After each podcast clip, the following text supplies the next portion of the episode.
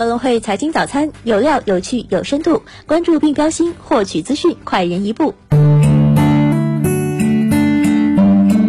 各位听众朋友，早上好！今天是二零二一年十二月七号，星期二，我是主播新瑞。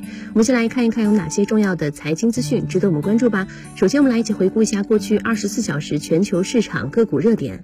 那么，在美股方面，昨夜三大股指集体高开，截至收盘，道指涨百分之一点八七，标普涨百分之一点一七，纳指涨百分之零点九三。主要影响因素为南非卫生官员周末称奥密克戎病症温和，美国资深传染病专家福奇周一称奥密克戎危险。险性可能低于德尔塔，投资者对新病毒担忧暂时缓和。中国央行全面降准，预计释放上万亿元的流动性。上周下跌的美股各板块全线反弹，工业、能源和必需消费品板块领涨，复工利好的航空公司和邮轮股齐涨。投资者等待本周五美国 CPI 数据出炉。大型科技股多数收涨，特斯拉跌百分之零点五八。美国 SEC 就太阳能电池板缺陷问题对特斯拉展开调查。苹果涨百分之二点一五。小魔称，苹果 iPhone 十三交货时间延长，表明需求依然健康和强劲。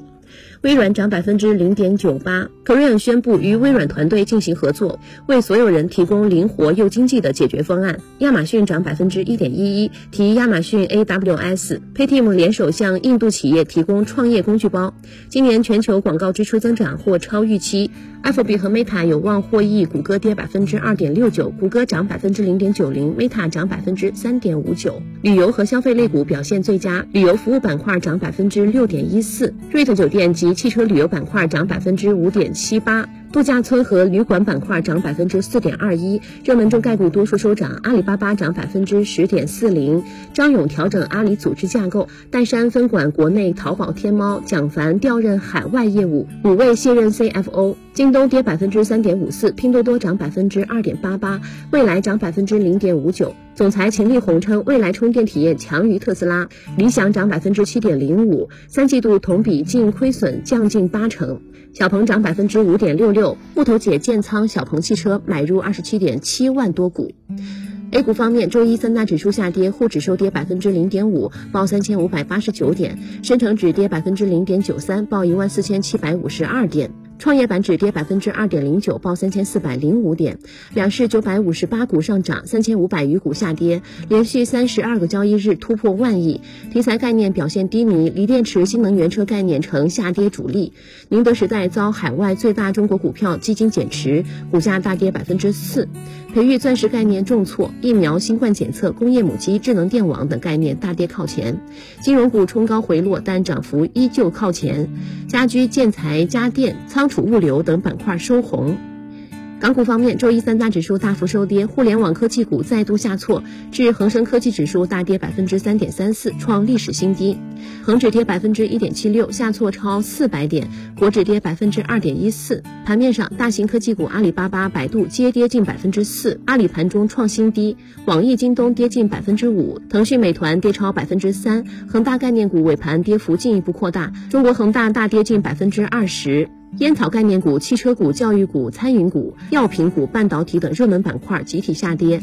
另外一方面，港口海运股逆势走强，为弱势中表现最佳板块。稀土概念股、中资券商股、军工股小幅上涨。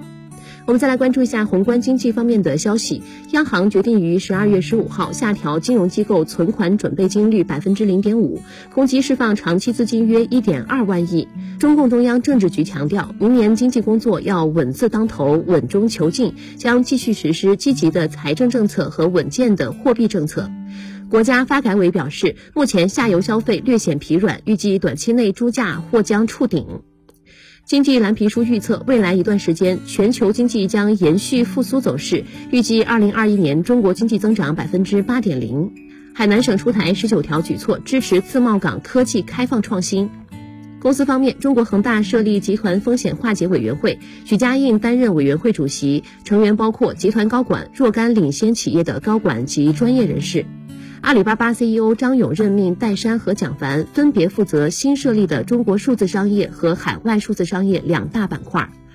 牧原股份回应商票逾期，表示已积极推动商票兑付，目前公司现金流正常。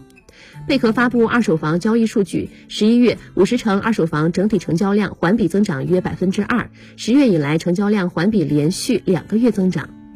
美国证监会已启动对特斯拉的调查，涉及对后者的太阳能电池板缺陷的举报。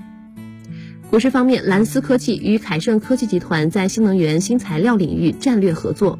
中国化学十一月中标及新签合同额二百三十九点三八亿元。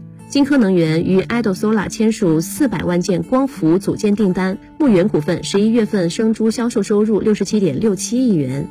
那么今日重要的财经事件有：中国十一月外汇储备，澳洲联储公布利率决议，美国总统拜登与俄罗斯总统普京进行视频通话。